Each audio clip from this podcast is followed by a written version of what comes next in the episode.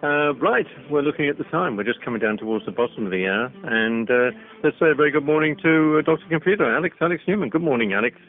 Good morning, Gerry. How are you doing today? I'm doing well under the circumstances that it's That's another lockdown day, and uh, as somebody said, it's Groundhog Day, isn't it? Every day is the same. Almost, almost. I mean, you never know. It could be Wednesday. It could be Thursday. Well, if if I'm here, it has to be Thursday. I hope. Oh, that's But, true. uh, yeah, that's yeah. true. Yeah. So, how you been? How you keeping up? Well, I'm I'm doing I'm doing great given the the circumstances. I've been able to uh, do most of my work from home, so that's a relief. Uh, fortunately, I I haven't been uh, I haven't been out much uh, except a couple of things for like medications and things like that that are Mm-hmm. uh, particularly difficult to get sometimes or not necessarily worth uh, you know having delivered or whatever. But it's been interesting. It's been interesting uh, it's been an interesting exercise. I've been now that uh, things like uh, the hardware stores and stuff are uh, open or delivering i've been also able to fix a couple of things that i wanted to have fixed uh, here at home uh, including things like uh, faucets and uh, Mm-hmm. light Yeah, me too. Yeah. So it's it's been a, an interesting staycation, as they call it, like a vacation where you stay indoors, and hopefully it'll be over soon. I was uh, hearing some good uh, news that uh, uh, you know there's a, a Oxford University vaccine coming out that might uh, do the trick. Hopefully that'll uh, that'll work, and we'll all be looking back at 2020 as you know this weird year that uh, had the, all of this. It uh, never happened. yeah, or uh, you know we'll have either Godzilla or some killer asteroid or whatever by the end of the year. And Yeah, that's just waiting around the corner. We're all we're already getting um, what's it uh, plagues of locusts in some parts of the world at the moment. yeah, yeah, it's like a weird uh, episode, uh, or like the new series of uh, Black Mirror is now happening in real time or something like that. hey, listen, we were talking when you saw yesterday. were saying about what should we talk about. I thought perhaps one of the things we should mention is because there is a plethora now, isn't there, of web browsers. How many do we need? I think that most of us need just you know two at most. Right. because most of the time that second or third browser will either be because it just works better with a certain application that we need either for legacy purposes or if it's like too niche or something like that or we might need another one just in case the first one breaks for whatever reason i mean w- one of the things that people used to make a lot of fun uh, of the internet explorer browser was that it, its its main use was to download other browsers. Now, you and I remember a time before all of this browser nonsense where you would download things like Netscape Navigator or Mozilla Right, exactly. Yeah. from NCSA. And then uh, right after 1996, 97, Microsoft decided to integrate the browser into the operating system, call it Internet Explorer. And uh, they even delved in a little bit of online service called MSN back then, trying to compete with uh, things like America Online and CompuServe and so on and uh, they were slapped with an antitrust suit, and they they had to separate the browser and do a whole Mhm, bunch of things. mm.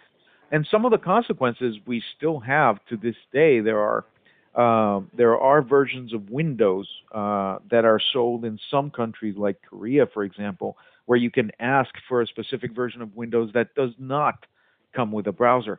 Which is interesting because a lot of the functionality has been integrated into the operating system itself. So it's it's it's kind of uh, bizarre. But still, after all that, well, people started using other browsers. Uh, first, it was Netscape, but that uh, that that browser's uh, already gone.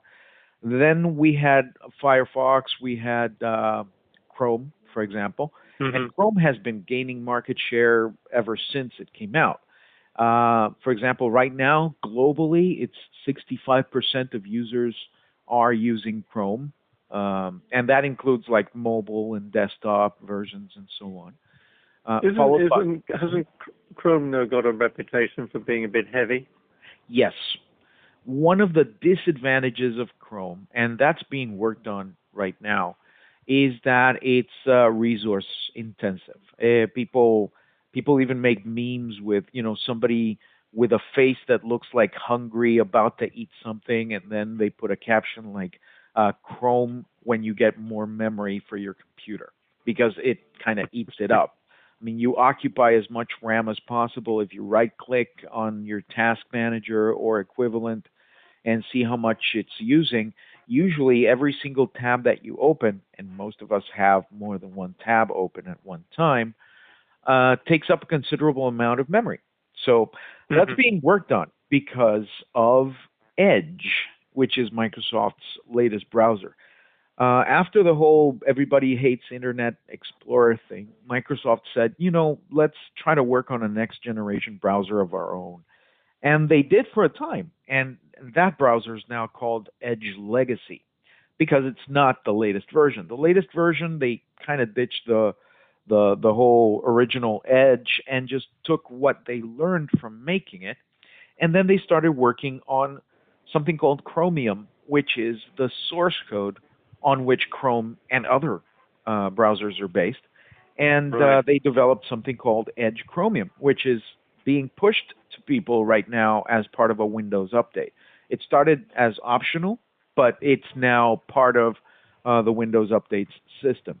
And so it's based on Chrome, but it's got a whole bunch of uh, optimizations. So it kind of brings the best of both both worlds. You can get extensions for the Edge Chromium browser either from Microsoft's own quote unquote store, or you can also get them from the Chrome apps or the Chrome extensions uh, store because it's compatible. It's got the same code right. base. Mm-hmm. But now some of those optimizations, the guys at Chrome are looking at them and saying, you know what, we should do this too. So they're kind of yeah, they're kind of you know borrowing back some of this stuff uh, because most of it is, most of it is open source anyway, or at least the concepts are, and they're trying to make it more efficient. So if you're opening, uh, let's say, two web pages from the same website that have some of the same elements, they're not going to be stored on your memory twice. You'll just have one stored and the other one just pointing to the original one. So they're they're doing a whole bunch of optimizations to try and keep up with Chromium uh, Edge because it's been taking some of that market share away from them. Right. Now that being said, uh, the computer is not the only place you have a browser. You also have a browser, for example, on your phone. And right. globally speaking, the fourth most used browser on the internet as of June 2020, according, uh, according to StatCounter.com, is the Samsung Internet Browser, which comes with most Samsung phones. I mean, right. one thing you can do on your phone, it could be a um, uh, an iPhone or an Android phone, you can download another browser different from the one that came with your phone. One yeah, of the, I put Chrome. On, I put Chrome on my phone. Exactly. Um, one thing you can also do is download Edge the Chromium Edge on uh-huh. your phone, or you can download, uh, uh, for example, Brave. Brave is a browser that I've been using as well because it comes with a very, very well built ad blocker. And uh, it makes everything just load faster because a lot of that ad code is inefficient and so on. So I do a lot of browsing when I'm browsing uh, for like fun or whatever. Uh, I use Brave because it just takes less time, takes less battery. It just works better a lot, a lot of the time. But when I'm browsing for work or uh, work related stuff, I usually use Edge Chromium because it's slightly faster than Chrome. It does pretty much everything I need. And, and this, this is the best part, it also supports synchronization with my other devices. You can log into your Microsoft account and have it synchronize your favorites and your bookmarks and your preferences and everything. I mentioned I mentioned to uh, to you the other week that one one of the things I'm finding very useful with uh, Edge is they have uh, the collections, and what is good for me is, and they store them, and they will sync across your your computers. But what is good for me is that when I'm looking for pieces that I want to use, say for the for the show, uh, I can just put them in my collection, and it adds instant access to that web page. It gives you uh, it slides out from the side, and you've got all your state, and you can make different collections for different topics or different purposes or whatever. I'm finding that incredibly useful. One thing that I miss because I was sort of watching as they developed uh, Edge, and one of the things I missed from the original Edge, which I liked, was where you had the ability of having a page, if you like, copied offline that you could actually annotate on, you could write on, or you could highlight, and that has uh, that has disappeared, which is a bit of a shame. You might have that functionality in OneNote. You could look for that as well. That's that's one. Uh, I have OneNote, um, but I find it a bit sort of it's it's a little bit complicated for me for some strange reason. It's it's a bit sort of I don't know. I find OneNote rather higgledy piggledy. Okay, I will have uh, to look that up in my British slang dictionary. um, now, I tell one thing. You, you mentioned Brave, which is one that I have. I tell you, I can look down at my, what I have here on my computer. I have Firefox, I have Brave, I have Chrome, um, and I have uh, Edge. Mm-hmm. And one thing I found with Brave, which, like you said, I quite like, firstly, is that if I go to particular websites now, they say you can look at this if you either pay or you watch our ads. And uh, that begins to be a bit of a pain. But the site that I use um, where I upload my audio and then I bring it down. That page now on Brave will not load. It mm-hmm. just keeps gives me a blank slate. Apparently, this has got something that I read that you've got to go and clear the cache or whatever because it's it's full with it. And I thought that was rather strange. And I uh, so I've gone now. I do all that stuff on Firefox uh, because I don't have that problem. Yeah, well, it's not technically a problem. It's basically that the page that you're using uh, probably has a lot of either ad code that is loading ads in the background, maybe not even showing it to the to no, you. No, this is Anchor. This is Anchor. Oh, Anchor.fm. I'm sorry, I I misheard. No, if it's Anchor. No, when I'm, it, it's it, yeah. No, what it is, it's the when I upload my programs, I go to Anchor to to get the um, the code to, to put it into my website, well, that anchor site now will not load. It'll load yeah. on Firefox, it'll load on everybody else. On Brave, it will not do anything. It's just a blank page. Yeah, that's probably because the code itself looks like an ad to Brave and just it just refuses to load it. That being said, well, it always can, it did work and then it just stopped because they probably made some sort of either an update to their code that looks like an ad, or Brave made an update to their code which understands, or in this case, misunderstands the code in Anchor as an ad. So, in order to have that fixed, what you do is you go to the top uh, where the address bar is. There, there's a little lion icon. When you click on that, it says shields up. Shields are up for this site. So you click on that, so that shields are down for that site, and it will load any code that's on the site regardless of how um, ad-like it looks like. So you can give that a shot and let me know if it works. Mm-hmm. Okay. And, so it's um, anchor.fm, right?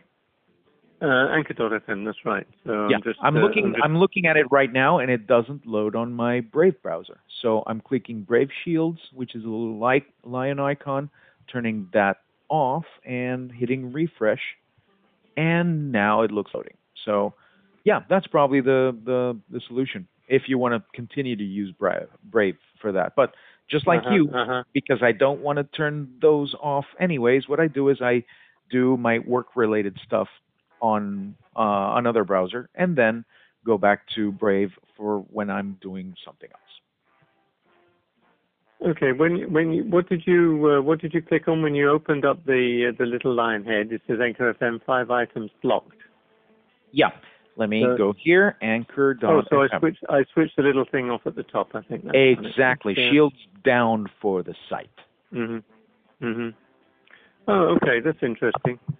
Yeah, and you can do that for any site, not just Anchor. But uh, for example, Mhm. if you go to a blog or a website or a news site that you do want to see the ads for because you want to support that website, then you turn the shield Right. down for that site, and it will load fully without uh, any interruption. Oh, okay. Oh well, there you see, it, it was worth. it. I got my money's worth this morning. That's great to hear. so do we? I mean, is there just if somebody says saying, "Oh, this is over," if they just want to use one web browser, which is the one that you would recommend? Definitely Chromium Edge because it just works with pretty much everything. It has the nice collections feature. It also has another feature that can turn any website into like its own little app that you can run. So it doesn't have to Okay. load the entire uh, browser for that. Um, and it's got a couple of other features, including you know synchronization uh, with other devices and so on. And it's not a bad idea to have the same browser, for example, on your tablet or on your phone and so on. Mm-hmm. Uh, mm-hmm. to have everything you know kind of synchronized. Just make sure that you keep your accounts secure, either with an application that keeps your passwords safe for you, like One Password or LastPass, or uh, use, for example, Microsoft Authenticator or anything like that that allows you to make sure that even if somebody finds your uh, password or guesses your password, they won't have access to your uh, data that easily.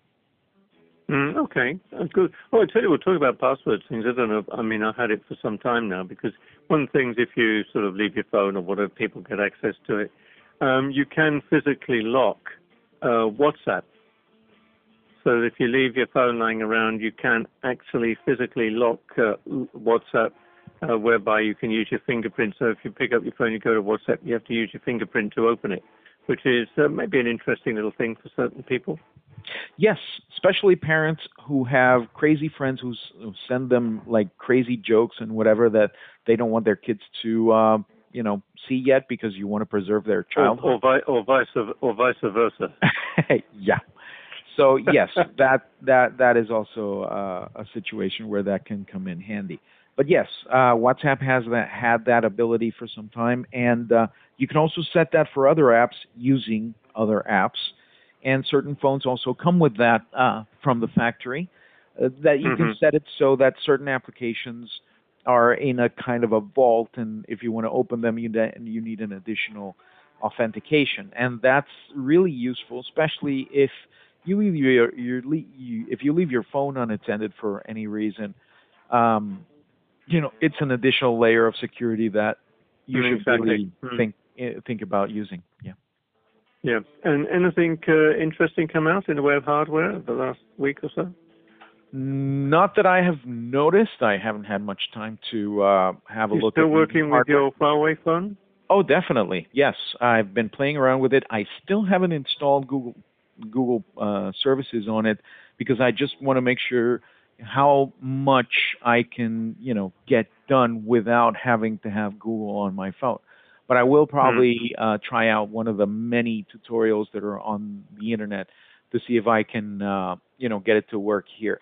One of the great things about that is that as opposed to some uh, other things that you can do on your phone, like root it or whatever, um, it's not a procedure that will break your phone in, in any way. I mean, the worst that can happen Mhm. is you have to format. Uh, there used to be some procedures way back when, when you wanted to change the operating system on a phone or make it do things, uh, uh, you know, that weren't that the phone wasn't designed to do in the first place or whatever. You could sometimes do what's called bricking your phone or turning it into something as useful as a brick. But uh, the good thing about the procedures that have to do with uh, the Google services on these Huawei phones are pretty safe. I mean, the worst that can happen, as I said, is you have to format the phone and restore from a backup, which a lot of us Mhm. have to do anyways. So I'll tell you how that goes. I know on that phone they're pushing the um, they're pushing the camera. Is it good? It's very good. I mean, weather hasn't cooperated much, and so I haven't gone out, uh, Hmm. out and taken pictures. But the ones that I have taken, at least internally here, um, the camera is really good. And this is the P40, the the P40 Pro. The P40 Pro Mm-hmm. uh, Pro Plus has uh, an even better uh, set of uh, functionalities, including better zoom and so on. But uh, even the P40 Pro, it's it's a great little phone, and the P40 Lite is really affordable. So people might want to look into that as well. Mm-hmm. Mm-hmm. Oh, excellent. All right. Well, Alex, as always, thank you so very much, and uh, thanks for joining us here on a Thursday. Thank you. Hope to see you next time. And uh, yeah, see you this time uh, next week, all being well. So uh, do keep safe. Will do. All right. I don't want to be Bye-bye. talking to myself. Definitely. All right. Dr. Computer Alex Neuman with us here on this morning's breakfast.